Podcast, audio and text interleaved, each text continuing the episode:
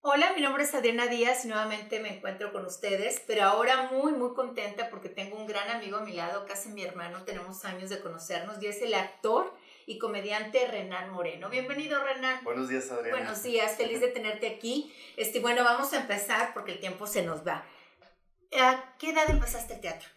Híjole, empecé a los 15 años en la iglesia del refugio, en una pastorela, pero nada más como parte de la comunidad de esa iglesia. Y no fue hasta cuando tenía 23, 22 años en la UR, donde hice ya obras de texto como El Rey se muere, Cada quien su vida. Cada quien su vida, buenísima, sí. Ahí con, con, con, maestros como Hernán Galindo, Rubén Orozco, Raúl Morantes, en la UR. Después ya me invitaron a hacer teatro comercial, que hicimos Cleopatra metió la pata, que fue donde empecé a a llamar la atención como comediante, como un chavo fresco, espontáneo, que les gustaba mis caras, mi improvisación y todo eso. Y después de Cleopatra metió la pata, me metí a artes escénicas. Y es donde te conocí. Donde nos conocimos. Bueno, ya nos conocíamos por la familia teatral. Así es, ya, por el gremio que le llaman el gremio teatral, porque todos, la verdad es que todos tuvimos una influencia eh, tremenda en nuestra niñez. ¿Cómo fue tu niñez, Renan? Ahorita regresamos a lo de la pastorela. Muy, muy tranquilo. ¿No pasabas a hacer teatro? No, no. Yo, ¿No acomodabas tus muñecos o, tus amigos? Porque yo sí acomodaba perros y monos para actuar. No, hacía los recortes del periódico, hacía cómics en, un, en unos palitos y, hacía como un cine y les daba vueltas. Entonces hacía funciones. Tus historias. Pero, pero cine, porque me gusta también mucho el cine, pero Mm, eso de, de, ser actor nunca lo pensé. A mí me gustaban mucho las películas de Juliancito Bravo. Decía, qué padre ser niño artista. Yo quisiera. Y le decía a mis papás, no, eso aquí no hay en Monterrey. Eso no hay. Entonces... Satánico, olvídalo. No, simplemente no sabían cómo apoyarme. O no sabían del teatro aquí. O, guiarme para, para esas. No conocían a nadie, obviamente. Y pues mi niñez fue muy tranquila. Fui un niño muy introvertido muy juguetón, sí, muy creativo. Me gustaba mucho ir a la iglesia y en un momento yo dije, voy a ser sacerdote. Lo que se armaba eran altares. Ponía velitas, ponía santos y todo. Y me ponía a rezar. Oye, en algún momento de mi vida quise irme de monja, ¿tú crees? ¿En serio? Sí, yo también fui del coro de la iglesia, de lecturas y todo, muy tímida, pero sí, como veía a mi papá, pues ya en mi cuarto ponía monos y a mis perros que se tenían que aguantar mis funciones extrañas, ¿verdad? y mis alaridos. Este, pero qué curioso que hayamos sido tímidos en la niñez y luego hayamos encontrado la forma de explotar esa timidez o de cambiar esa timidez con el teatro. Yo creo que tiene mucho que ver cómo te van educando. Por si mis papás tú los conociste, yo conocí a los tuyos, muy unidos, fueron siempre novios hasta el día de su muerte y como que te inculcan el ser formal, el ir a la iglesia, el comer bien, el portarte bien, estudiar, este, ir pulcro a la escuela y todo eso. el respeto. Entonces, como estábamos muy, muy estas, cercanos a la iglesia, ahorita ya no.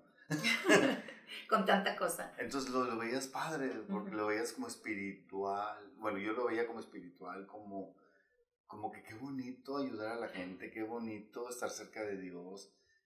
Y cuando yo hice la, la primera comunión que te dan el catecismo, yo disfrutaba ir al catecismo, que te enseñaran a interpretar la Biblia y todo eso. Después ya me hice un demonio con el teatro y ahorita casi soy ateo.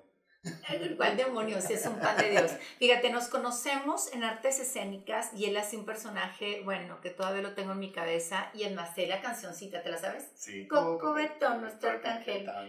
Tan, hermoso, tan, precioso. Y bailaba y además me dejaba la escena, como le decía, arriba encantador, con unos gestos maravillosos y bailabas. Y era el galán de la pastorela. Entonces, todo giraba alrededor de, pues, de Cojobet. Y ese, y ese papel, tú no sabes, no me lo iban a dar, porque yo estaba en, estábamos en primero. Sí, sí. Pero como nos conocían desde antes, todo el gremio teatral, nos dieron chance. Eddie Ríos y Rogelio porque tú no podías hacer teatro hasta el tercer, cuarto semestre, no sé si te acuerdas. Sí, sí, sí. Primero, segundo y tercero, prohibidísimo hacer audiciones en y estar en proyectos. Por eso me vetaron a mí, porque Adal Ramones me habla para Mezclilla y Tenis, que tú también estuviste, pero pasa la, la, la serie o el piloto, si lo pasa a Televisa, lo ve Rogelio Villarreal, lo ven ahí y me, me dicen castigada, ni lectura siquiera. Entonces, ¿por qué estoy yo en la pastorela?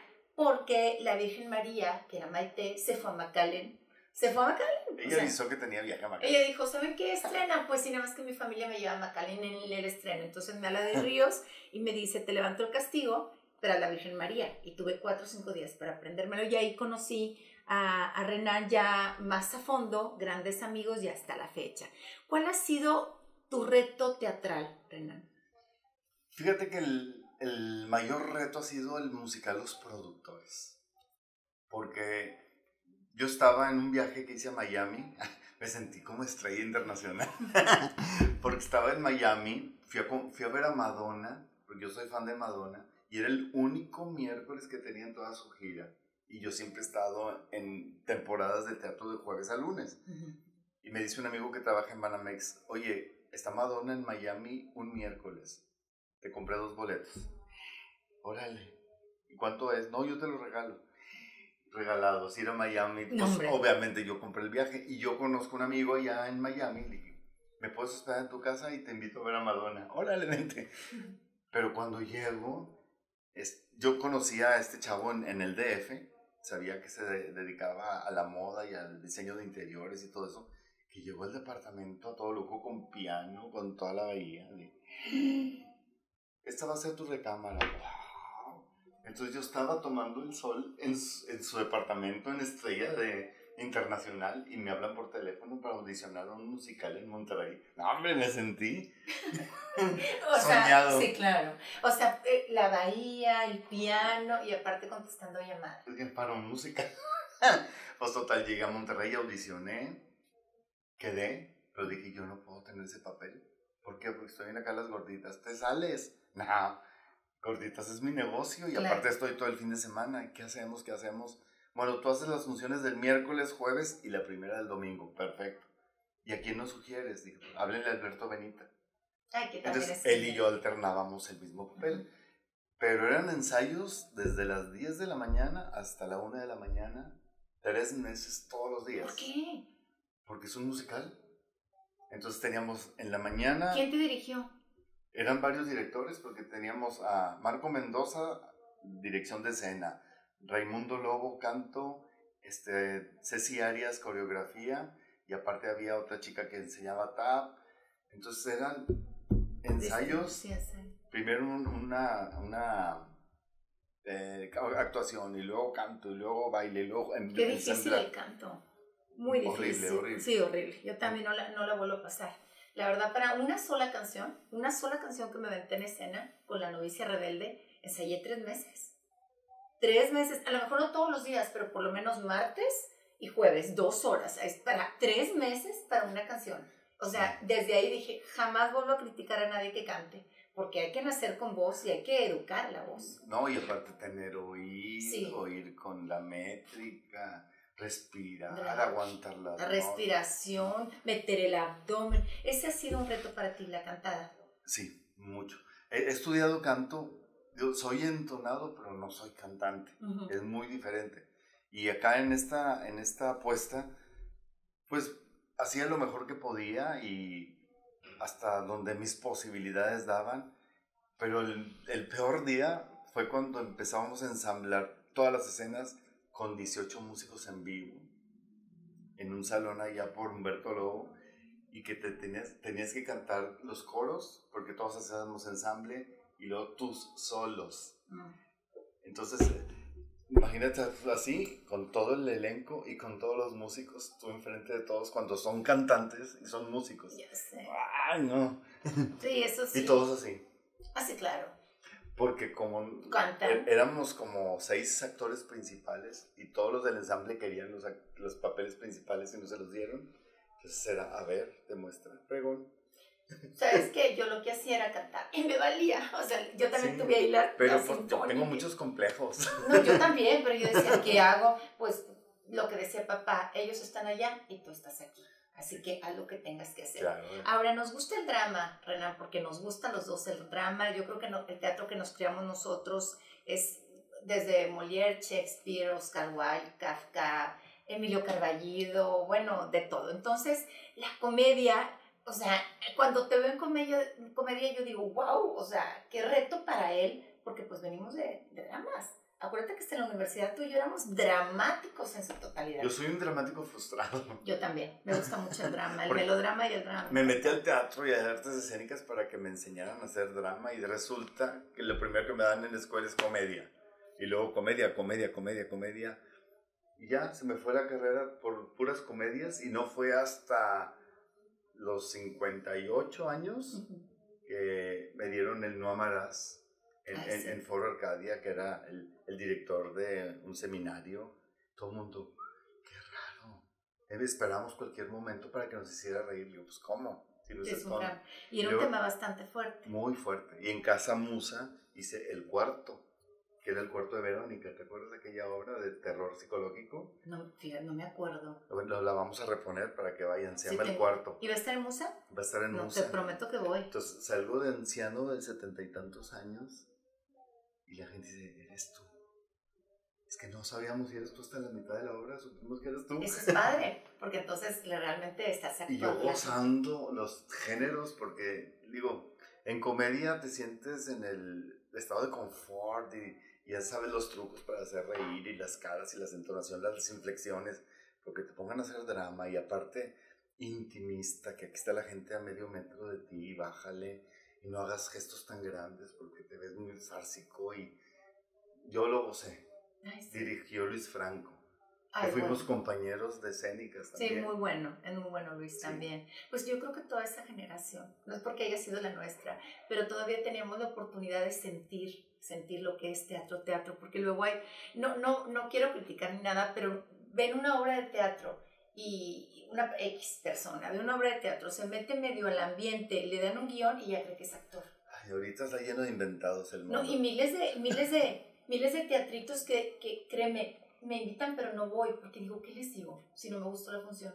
¿Qué les digo? O sea, estoy sentadota y luego te gustó y yo... un video, un video para... ¿Qué, te, qué pensaste? Pues? Ajá, un video para Está que hermoso, vayan y estás de la fregada. Eh, no voy mejor. O sea, digo, les agradezco, pero tengo boda o les agradezco. De verdad, porque si no te comprometen. Me ha pasado de que veo la cartelera y digo, ¿quién es? ¿Quién es? ¿Quién es? ¿Qué texto es? ¿Quién lo está dirigiendo? Puro inventado. Puro inventado. Que no les dura no, nada más inventado el escritor, el director y los actores. Sí. Válgame Dios. Sí, y la gente cae.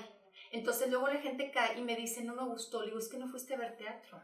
Sí. eso es. Ya no vuelvo. ya no vuelvo. Y, y, ese es un conflicto para, para los que hacen teatro y a los directores y, la casa artística realmente, porque luego la gente se da con la finta. Y yo le dije, es que duró un mes la temporada. No, no es teatro. No, o sea, un buen teatro dura temporadas, ¿verdad? Temporadas. O ya sabes. ¿Tú, te acuerdas cuando te daban un papel? Lo que nos tardábamos en que confiaran en uno para darte ese rol. Que a lo mejor tenías tres, cuatro, cinco parlamentos, pero era el tuyo. Y estabas rodeado de gente que tenía toda la vida haciendo. Entonces, valorabas tanto ese papel. No, y la psicología del personaje. Yo me acuerdo haber bajado de peso, cortarme uñas, pintarme el cabello de otro color, este, eh, meterme... Salir en traje de baño. Salir en traje de baño. No, hombre, esa fue, yo creo que ese sí fue un reto, fíjate, tremendo. ¿Y en adictos que salí encuerado? Eh, debe, sí, cierto no, yo salí vestida. Yo salí vestida. pero fíjese, la... Es que tú eres víctima de un adicto, adicto al sexo. Yo también. ¿Y qué película tan aventada? Porque, ¿Cuándo lo hicimos? En, ay, 2008, 2010, por ahí, 12. Sí, se, se me hace que más lejos no. Mm, sí, era 2003, 2004. Sí, porque estaba yo con Me casé con un idiota. Porque estábamos Claudia y yo de pareja cuando éramos pareja en el Cuando eran pareja en teatro. Porque esa obra habla de lo que ahora en la actualidad se habla. Yo entrevisté a un chavo hace unos dos, tres años adicto al sexo. Pero adicto de que yo no podía dejar de pelar los ojos. O sea, era un chavo que, oye, estudiaba ingeniería y todo, pero de repente una noche empezó de esas eh, páginas pornográficas al grado de obsesionarse todo el día de estar viendo pornografía y tener eh, sexo virtual y masturbarse y sentir placer, dejar de comer, dejar de trabajar y tener conflictos con los papás porque no sale del cuarto porque nada más quiere estar viendo pornografía. Es, él, lo entrevisté y me dijo, me tuvieron que internar en un centro de adictos, no soy alcohólico, no soy drogo, pero soy adicto al sexo. Entonces le dije, no es posible que tú me estés hablando de esto cuando hicimos una película hace mil años que hablaba precisamente de eso. 17 años. 17 años. Sí. sí. Yo no salí encuerada, salí lastimada, pero fue una película que hasta se fue a Guadalajara, ¿no? Sí, estuvo para que la busquen. en varios festivales. Para que la busquen. Adictos, Adictos. se llama.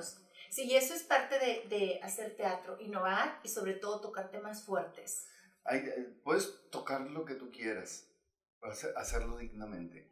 Por si yo cuando escojo un, un texto, siempre tengo la incertidumbre de ir a gustar, no ir a gustar. Claro que como yo me dedico al entretenimiento, Renan Moreno Producciones, que es la empresa de la familia, nos dedicamos a hacer mm, comedia para la gente que va a pagar un boleto y reírse comiendo palomitas y gatao.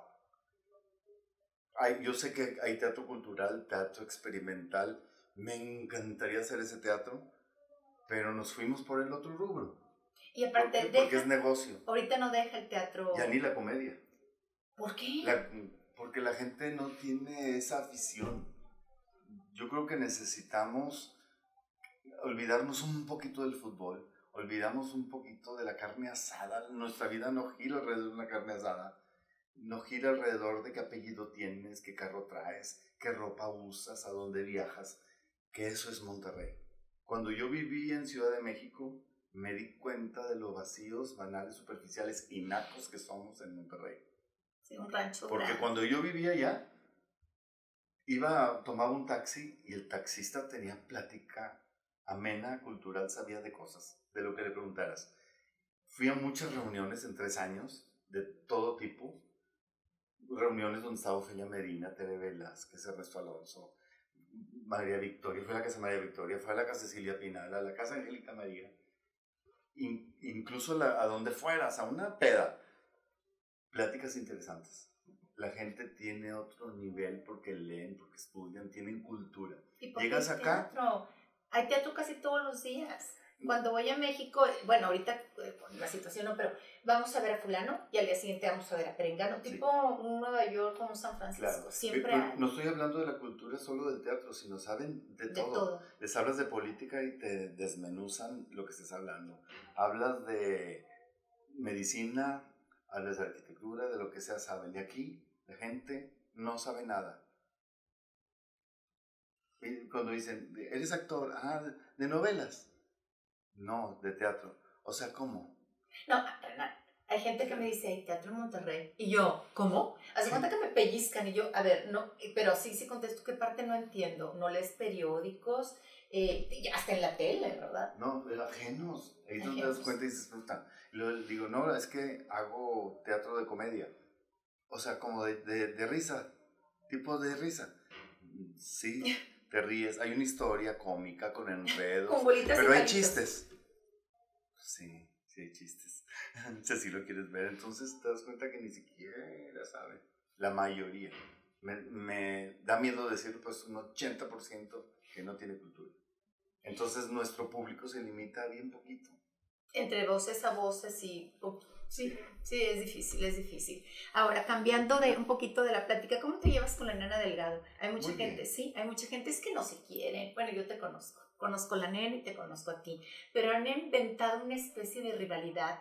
Este, no sé si sea conveniente o no para atraer a más público o, o de qué se trata. Mira, la verdad es que somos muchas generaciones de diferencia. Yo veía a Nena Delgado desde que tenía dos, 14, 15 años con Hernán Galindo, porque Hernán Galindo es mi amigo de toda la vida desde primaria. Y él empezó a hacer teatro porque él estaba en el Instituto de Artes, ahora Artes Escénicas, y pues como amigo, pues lo iba a ver a todas las obras. Y él empezó a actuar con Ena Delgado teniendo 16 años. Y yo digo, wow, qué padre señora. Y me hice fan de la señora. Mi familia ya era fan de ella, porque ir al teatro en Monterrey era Nena Delgado. Por tradición, a una hora. Entonces, con el paso del tiempo, en Cleopatra metió la pata, nos amadrinó. Y me decía, ¿cómo le haces, gordo? que dices una palabra, una mueca y rematas y toda la gente se ataca. Yo, ay señora, usted me pregunta eso. Usted es la experta. Dice, no, no, un día voy a actuar contigo. Y no se nos ha hecho. Con el paso del tiempo, lo que pasa es que la nena ha sido la reina del teatro de comedia en Monterrey. En un inicio fue muy criticada porque era el teatro oculto y Nena Delgado. Después, con Claudio Receso era Nena Delgado, Claudio Receso. Después empezó otra compañía, otra compañía. Todos los que hacían teatro oculto empezaron a comercializar sus obras poniendo ya cosas de comedia. Sí. Entonces empezaron a hacer muchos grupos. Y empezamos a destacar con Claudio Receso y la señora no lo soportó. ¿Cuántos años estuviste en Claudio? Seis años. Bastante. Ininterrumpidos. 1750 representantes. 1700 veces el personaje. Wow. Así es. Y con gorditas 12 años. 12 años, Dios mío. Entonces, haz de cuenta que sin quererlo nos compartimos la corona. Pero la señora no lo soporta. Y empezaban los dimes y diretes, porque ella decía al final de su obra, yo no puedo con ¿cómo voy a hacer competencia? Lo decía. sí, y me decían, lo que dice la señora, déjala, que nos mande público. Digo, ella es líder de opinión, qué padre que nos tome en cuenta. Entonces yo empecé también a, remedarla en escena, entonces decían, ¿tienen piques? Nada. Son amigos. No somos amigos porque nunca hemos convivido, pero nos respetamos políticamente hablando y pues realmente no hay un enojo, no hay nada, simplemente dicen, es que los pilares son Renan y Nena, que me choca que digan eso porque cómo menosprecian el trabajo de tantos compañeros, colegas. que, seamos los más trabajadores, los que más sonamos, sí, por la publicidad, más no por la calidad. Ah, tu humildad. No, sé, hay gente muy talentosa, pero pues la verdad tú tienes años, 12 años, no los ha hecho cualquiera sí, pero tú sabes que hay gente hipertalentosa que dicen, es que es el mejor actor. el sábado fui a una reunión y todos, él es el actor, el mejor actor de Monterrey. No me digan eso, por favor. Me incomoda que digan eso. el, el, más, el más trabajador y el más constante, sí, pero no el mejor, jamás. Sí, he visto trabajos tuyos sensacionales, como he visto jóvenes actores sensacionales y tenemos grandes amigos que de verdad de verlos ¿Viste mm, la que Renan, esta niña, Lupita Treviño, Treviño con Malas Raíces? Malas Raíces. Dios mío. Qué drama, la fui a ver tres veces. tres veces. Tony Cravioto me encanta. No, que es maravilloso. Hay muchos, Hay muchos muy buenos actores. Ojalá el teatro regrese a Monterrey para que vuelvan, que se estabilicen las cosas para entonces darle promoción y poder y poder disfrutar, por lo menos yo, este, mi familia, mucho de su trabajo. Ahorita que dijiste gordo, que te dijo, ay, gordo, ¿cómo le haces la nena? Continuamos con Cuéntame, cuéntame lo de tu operación. Fíjate que, pues yo era un gordo feliz, se puede decir, que nunca somos felices. Es una máscara que nos ponemos para, para apapacharnos. Porque sí te incomoda ver Cuando siempre fuiste esbelto, porque me conociste esbelto, y te ves al espejo y ya ves así la cara botagada y la panza que se cuelga y la ropa que sube y sube de talla y sube, sube de talla. No te das cuenta que empiezas a comprar tallas 38, 40, 42. Dices, pues te lo compras porque no te queda lo más chico. Y dices, porque nadie me dijo. Y resulta que la gente dice, es que nunca te vi gordo. Dice, entonces, un día voy a un restaurante y me encuentro una amiga. Dice, hola Renali ¿quién eres? Pues Mónica, ¿qué Mónica? Tal. No te conocía, dice, no es que me operé, me hice manga gástrica, hermosa. Era una mujer bonita, se hizo hermosa, con luces, bien vestida. Yo quiero eso. Habla con el doctor Manuel García Garza, que no sé cuánto. ¿Se pueden marcas? Sí. Sí, de tu opción bariátrica. Ah, pues lo tengo en el Face porque él va con su esposa al teatro. Pues llegué del restaurante al Face, le mandé un inbox, quiero una cita. Y me contesta luego, luego, vente el lunes, no tengo citas, pero ven. Ay, como castigo divino, ahí voy, ahí voy el lunes a ver qué pasa. No, pues es que quisiera ver qué onda con las operaciones bariátricas. Ok, me hizo tres preguntas. ¿Te gusta comer dulce, salado, no sé qué? Sí. Ok, si eres, si eres candidato, pero hazte todos estos análisis, como seis, siete análisis de muchas cosas, de coagulación, de corazón, de todo, porque necesitas no solamente decir, estás gordo, eres candidato, no. Tienes que, decir cómo está tu cuerpo por dentro. Entonces ya me hice los, los estudios. Si eres candidato, sin ningún problema. ¿Cuánto pesabas si no te incomoda? 120. Sí, pues sí es. 120. El dolor de rodillas para dormir batallabas, ¿no? Todo tenía reflujo, me dolían los talones, me dolían las rodillas. El, teatro era un poco más lento, me fatigaba mucho, sudaba mucho. Todo, todo. Y aparte todo se me antojaba. Total, dije, bueno, pues yo no tengo dinero, que no sé cuánto. No, no me interesa. Por vanidad no. Dije, no, es por salud. Si no lo haces, te puedo dar un infarto, te puedo dar una embolia, lo que sea, porque estás así.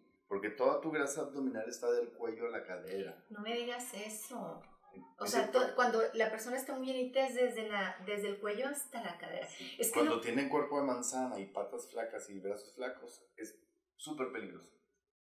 Ay, o sea, me vinieron a la mente como tres ahorita. ¿Sabes qué pasa? Que la gente piensa que nada más está gordita, que se ve por fuera. Todos los órganos están alrededor forrados de grasa. Tu corazón, tus, tus, órganos vitales están llenos de grasa. Sí, eso es lo peligroso. Sí. Cuando son de brazo gordo y pierna gorda y todo está pareja la grasa, pero cuando está ahí concentrada, es mortal. Y mucha gente no lo sabe. mortal. Entonces dije, ay, la madre, bueno, pues ¿qué hago? Y ya, entonces pues ya... Te operaste. Tomé la decisión. En, a los... Casi al mes me operé porque tienes que hacer eh, dietas pre, preliminares a, a, la, a, la, cirugía. Pues total, me encomendé a Dios. Este, organicé todo el teatro para poder descansar ese tiempo. Porque ya es que el teatro no te suelta. Sí. Me operé. Y a los cinco meses ya había bajado todo. En cinco meses. En cinco meses bajé los 30 kilos. Ahora, Renan, eh, para mí eh, es, o sea, siempre me he cuidado. La verdad es que yo desde los 11 años siempre me he cuidado. Ya tenía esa, esa visión tal vez por la lectura o por escuchar a mi papá o por lo que tú quieras. Yo creo que tiene mucho que ver la lectura. Me bebía las elecciones de niña, me los bebía. Entonces ahí vienen tantos casos de vida real es que yo esto no lo voy a hacer, aquí no me voy a meter. O sea, hace cuenta que todo lo, lo que era vida real, las selecciones que te publican vida real, pues yo decía, esto no lo voy a hacer porque lo leí, o esto lo hago porque lo leí.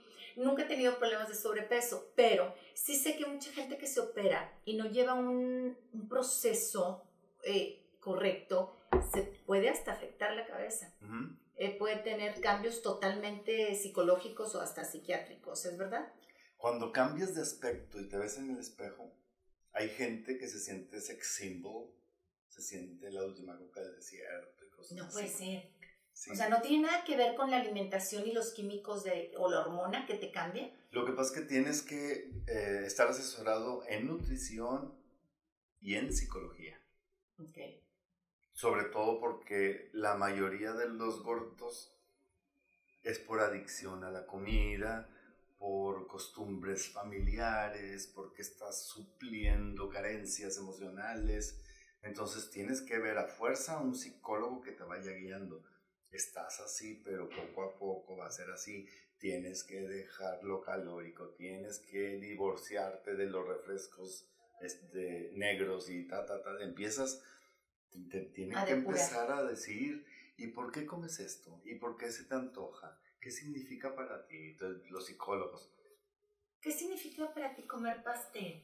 Pues que está bien rico, diría yo. Pero, por ejemplo, no se me había ocurrido que... es el cariño, una demostración de tu mamá que te hizo un pastel, o tu pareja que te compró un pastel, o tus mejores amigos que te llevan. Ay, las mamás, sí es cierto, ahorita dijiste pastel, me acordé de mi mamá en mi cumpleaños con el pastel de chocolate. Sí, claro. Entonces, Entonces todos esas son, bueno, mapas que se van haciendo en el cerebro. Te demuestran el cariño regalándote chocolates el, el 14 de febrero.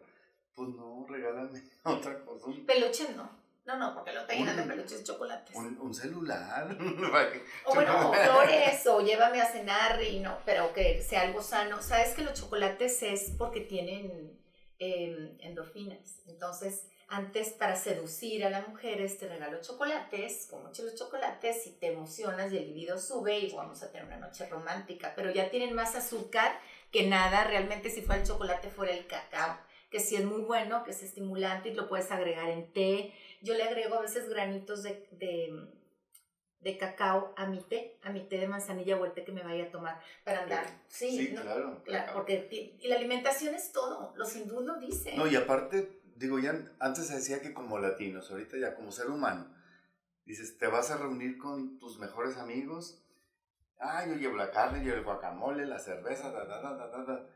Entonces, la convivencia se convierte en tragadera. Entonces estás trague, trague, trague, trague y no platicaste de nada. Nada más comiste. Te lo pasaste tragando y la competencia de egos no, que me gusta esta canción, no, a mí me gusta este equipo, que no sé qué, empiezan a pelearse. Eh, eh, así es la sociedad. Sí, así es. Y mientras así, en corte, en corte, en corte, en corte, porque todos lo está supliendo con comida. Sí, y son excesos de calorías. Realmente para vivir necesitamos poco. Muy poco. En todo. Hasta en la ropa, en la comida, todo. Yo me asustaba cuando recién operado, incluso hasta ahorita que ya voy cuatro años que me operé. A mí me caben dos tacos máximo. Y flaquitos, no de los chonchos. Tamales dos, a lo mucho dos y medio ya me pasé. Entonces veo los platos cuando voy al restaurante de lo que pedí antes. Porque pedí ese plato, más los totopos, más el postre, más quién sabe cuántas sodas de refil. Seis, ocho en una sentada. Dios. Y ahorita tomo una soda de botella y me tomo la mitad. No, y le la rebajas con agua si acaso. No, no, sí, a mejor prefiero la mitad. no, yo Rebajados no. Yo rebajo todo. Este, pero qué increíble. Voy a un restaurante y la orden me sirve para tres comidas. Para llevar. Entonces, al otro día me como la otra parte y me ceno la otra parte. ¿Tuviste más seguridad en ti? Mucha. Mucha, porque quieras, quieras o no, si te sientes acomplejado, si te sientes observado. ¿Te sentías acomplejado? Renan Moreno, el actor que, que, divierte a la gente, que sale y llena el escenario, acomplejado. En el escenario te olvidas porque interpretas un personaje. Sí, sí. Pero ya al salir, me pasó una, un detalle que lo voy a contar, nunca lo he dicho. Cuando estrené Los Chicos de la Banda, que era una obra que yo añoraba hacer, pagando derechos para poner el texto original, porque antes la pusimos pirata, este, el texto original. Entonces yo digo, la vez pasada hice el papel de Emory, que era el cómico, el comediante, el, el, personaje chistoso. Ahora quiero hacer el dramático, el frustrado, el amargado, el mala copa de la fiesta, para que sea un reto para mí. Lo hice. Y de, de padrinos teníamos a los dos, los tres elencos que habían hecho esa obra en Monterrey. los que conseguí, los, que estaban vivos. Sí, porque pues yo vi la primera. Julián, Rubén, Hernán, Orozco, este, Juan Carlos Rodríguez, Pancho Rangel. Se puso en el 79 y luego en el 80 y tantos, que se llama Julio Martel, Rolando Real, Juan Javier García. Entonces, todos los elencos, y luego la de la que pusimos en la ANTA, que estaba Gilberto Trejo, Reynold Guerra. Entonces, todos los elencos fueron nuestros padrinos. Ahí estaban. ¿No sabes qué emoción? Y cuando acaba la obra, se cierra el telón yo estaba en el medio del escenario y se abre el telón y es Hernán Galindo, mi amigo de toda la vida. Dice, Renan, estás muy bien, pero... Y me agarra la panza. Dios, no, bueno, fue... fue yo en el escenario pues nada, pero cuando te lo hacen ver... Fue sincero. Sí, y cuando ves las gorditas, ay, qué chistosa la señora gorda que haces. ni es señora, sí está gordo. Pero tú cuando estás haciendo la obra, ni por aquí piensas que estás gordo, pero la gente dice, la señora gorda. Es que la panzota, parece que estás embarazado. ¿Te ayudó el comentario de Hernán? ¿De Hernán? Entre tantos. Sí. Significa mucho lo que Hernán piensa de mí, porque somos amigos de toda la vida, como hermanos. Pero hay, creo que hay tacto para decir las cosas. Sí, pues es que a veces... Estás muy bien, pero... Bueno, fue como amigo. Hubiera sido como director de teatro, no, yo me tiro de la, me tiro de la, me subo un edificio y me aviento, me tiro. Entonces, hay que escuchar los mensajes de la gente que te rodea, porque muchas veces, por no ofenderte, por no herirte, no te dicen las cosas. Sí, porque hay gente que te dice, no, no déjalo, cada quien sabe lo que hace. No, porque muchas veces no sabemos lo que estamos haciendo. Así es. O sea, me pasó a mí también, o sea, un tiempo nada más quería comer yogurt, traía intrincadas las, las quijadas, entonces hice mal uso de mi alimentación y nadie me lo decía. Hasta que me encontró una amiga, ¿cómo como un yogurt? O sea, esto y lo otro, a ver, Adriana, te sentí más llenita de los brazos, o sea, yo, y paré, pero... ¿Y lo que te digan eso a ti? Sí. abdomen adentro. Y aparte, abdomen adentro, y aparte yo sí me atrevo a decir a la gente, a veces me ha pasado, por ejemplo, entró al aire una llamada eh, hace tiempo y, Adriana, ¿cómo estás? Los que... Bueno, como muchas, pues tú, tú te diste cuenta años del programa. Y me acuerdo que me dijo, te hablo para agradecerte, no sé si te acuerdas de mí, estaba yo en un car wash y te acercaste y me dijiste, ¿por qué tienes esa mancha en la cara? ¿Por qué no te la quitas? Me caíste gorda. Y yo, perdón, perdón, porque soy muy imprudente. Me dijo, pero ahora te lo agradezco. Te traje en mente varios meses hasta que dije, es verdad, ¿qué hago con esta mancha que se me ve horrores en la cara? Fui, me la quité y agarré seguridad y ahora te lo agradezco. Entonces, a veces he sido muy aventada, pero digo, Chihuahua, ojalá alguien me dijera, ¿sabes qué, Adriana? Ya está muy arrugada, porque no te pones votos? O traes exceso de sol, o exceso de maquillaje, o ya esta ropa no la usas. Yo siempre les digo a mis hijas, y te lo digo a ti, y te pido de favor, el día que me veas vestida muy ridícula, dímelo. El día que me veas vestida muy juvenil, que no va con mi edad, por favor, dime, Adriana, te ves bien, pero no te queda. ¿Sí? Dímelo, porque la gente a veces no nos damos cuenta. Claro. No nos damos cuenta. Hasta ahorita no me ha pasado, pero no quiero que me pase como muchas mujeres que a lo mejor tienen mi edad o, o un poquito más chicas o más grandes, que de verdad digo, Dios mío, no quiero. O sea, digo, eso yo no lo quiero para mí. Así es. No me quiero ver eh, vestida juvenil cuando ya tengo los pellejos colgados desde garzazada hasta Tiras a lo ridículo. Sí, en vez de tener el respeto, tiras a lo ridículo. Y hay que atrevérselo a decir a las personas, sobre todo cuando las estimamos. Yo creo que te, te quiere mucho. Y, y, aparte también hay que fijarnos mucho en el cómo te ven, te tratan. No quiere decir que, que no veas por ti por vanidad, simplemente por presentación. O sea, tú eres la carta de presentación para un trabajo, para una entrevista. Para hacer el amor. Para ver, sí, para Sí. para hacer el amor, para hacer el teatro, para la fila del banco, para comprarte. Y aumenta tu frecuencia sexual. Frecuencia en, en eventos. El, o sea, te ves mejor, obviamente te va más. Te, va más padre. Pues te sientes más seguro de ti mismo. Nunca pensé que tuvieras inseguridad. Nunca. ¿En serio? Nunca. Soy, nunca. No, soy muy inseguro. Yo también, yo también, bueno, al fin teatreros somos todo. Yo creo que todo. Nos pues escudamos en los roles que manejamos. Sí. Si estás en el radio, tú te escudas que soy la locutora y todo eso. Apagan esto y... Sí, somos... Te conozco. Somos tímidos. Y, saludas así. Sí, claro, hola, ¿cómo estás? Así soy. O sea, lo tengo años diciendo, soy tímida y la gente me dice, tú tímida y yo, sí, porque la mirada de la gente, pasar por la gente, obviamente estoy llena de inseguridades. En un micrófono pues no me ve nadie, nada más me escuchan. No, y aparte de las inseguridades, cuando eres figura pública, te llueven los haters. La gente te odia y te dice todo lo que piensa. ¿Te han, ¿Te han dicho? Hasta que me muera. ¿Tú? ¿Cómo crees? Porque a mí ya me crucificaron, me quemaron el A mí también, me dicen, pero hasta lo que me va a morir. ¿Qué es lo peor que te han dicho? A mí vieja loca te voy a hacer y te voy a deshacer. Sí, porque no te mueres, gente como tú es una escoria de la sociedad y cosas así. Perdónalos por estúpido. Digo, lo veo y digo, ¿Cuánta caca no tendrá en su mente? Sí, te lo Digo, para que se atreva a decirle eso a alguien. Que tenga el tiempo de escribir odio. Así es. Que se dé el tiempo, que te busque. Entonces, acabas por ignorar. Tomas lo que te sirva para decir, tienen razón. Hay veces de lo que dicen, pueden tener razón. Pero tú eres el que decide. El que decide si quieres tomar el comentario. Así es o no. ¿Cuál ha sido, más, más bien dicho, qué reto tienes próximamente?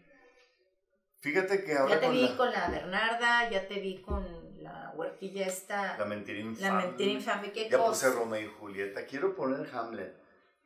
Porque ¿Quieres poner Hamlet? Qué aventar. Pero con psicología. Porque en la facultad de psicología que tengo ahí 17 años dirigiendo teatro de texto, es donde me doy el lujo de poner textos sin ver irá a ir la gente o no, porque va la comunidad universitaria y van los familiares de los chavos, entonces no me preocupa la taquilla.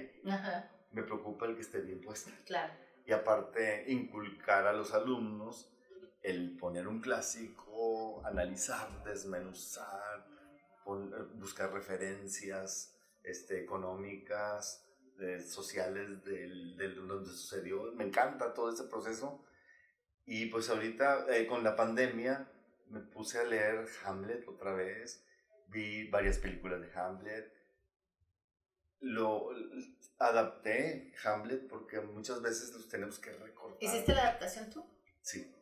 De Romeo y Julieta hice la adaptación porque de pronto dices, ok, es demasiado texto. ya ya los, a los clásicos ya se les mete tijera para acercarlos a un público que no está acostumbrado a ver teatro. O que no lee. O que no lee, sí. Entonces sí, ya lo, lo hice, me gustaría poner esa. Este, pues eh, regresamos con Claudio Se Acepto, que es la segunda parte, que este es texto mío. Yo no soy escritor ni dramaturgo, es la primera que escribo porque conozco muy bien la historia y conozco los personajes y la psicología, por eso me aventé. Otro texto no voy a escribir.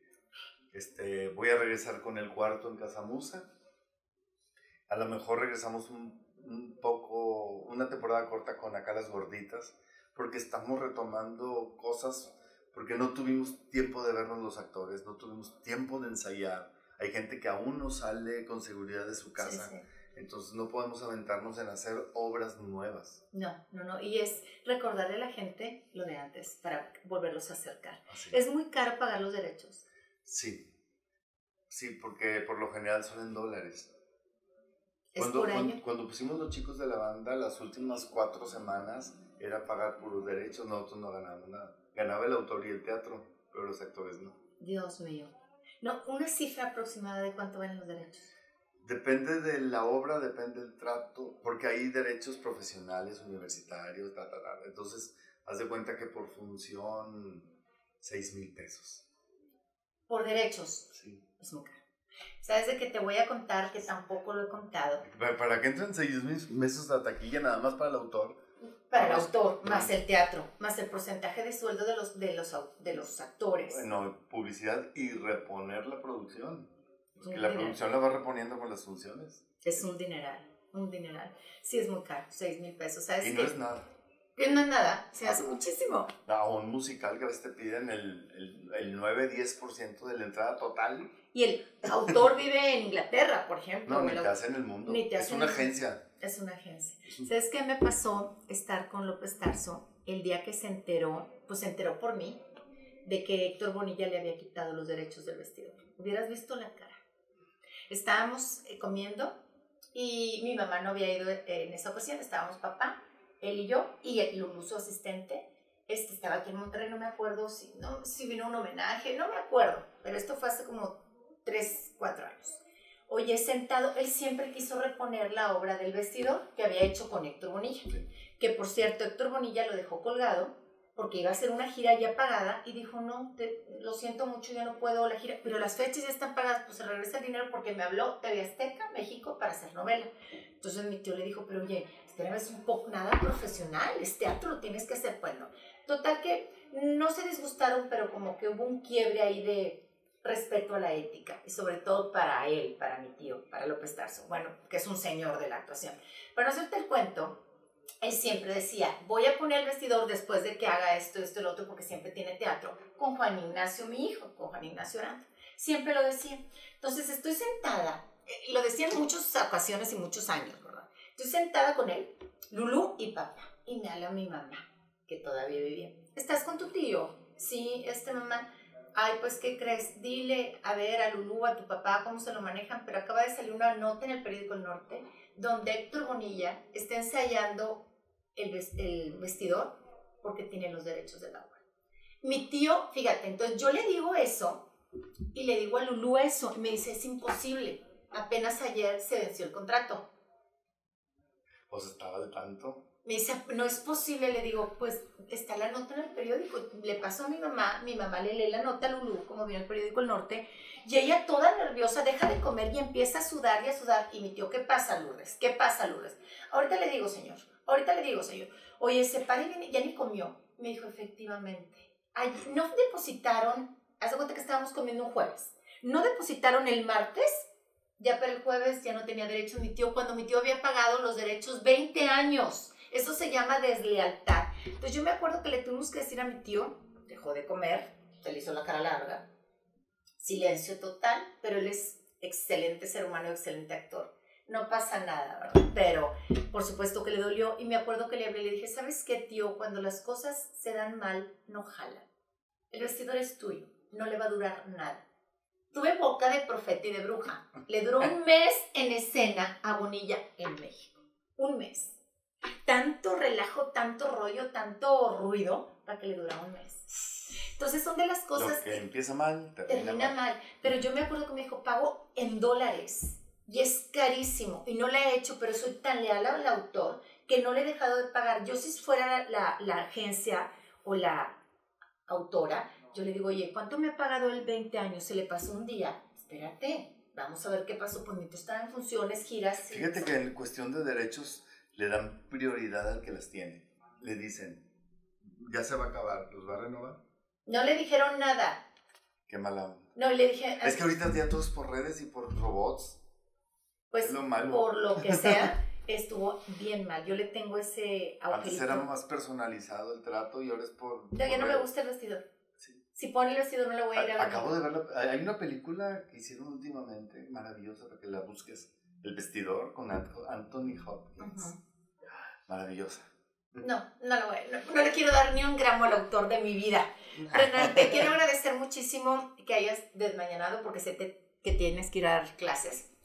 Te agradezco mucho tu tiempo, pero sobre todo te agradezco tu amistad y tu cariño. Tú sabes que te quiero mucho, él es como un hermano para mí, parte de mi familia. El jueves la entrevisté. Sí, para que vean eh, dónde te pueden encontrar. En YouTube, en Qué Bonito Todo. En, en, en Renan Moreno Oficial en YouTube y en Facebook, Qué Bonito Todo.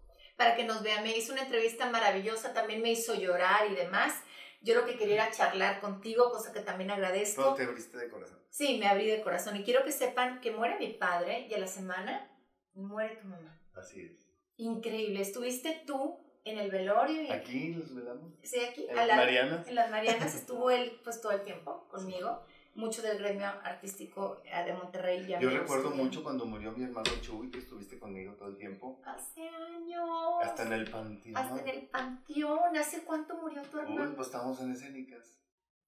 ¿Qué será? ¿30 años? 30 años, sí. Sí, me acuerdo. Que murió el 5 de diciembre y estrenamos la pastorela del 10. Sí.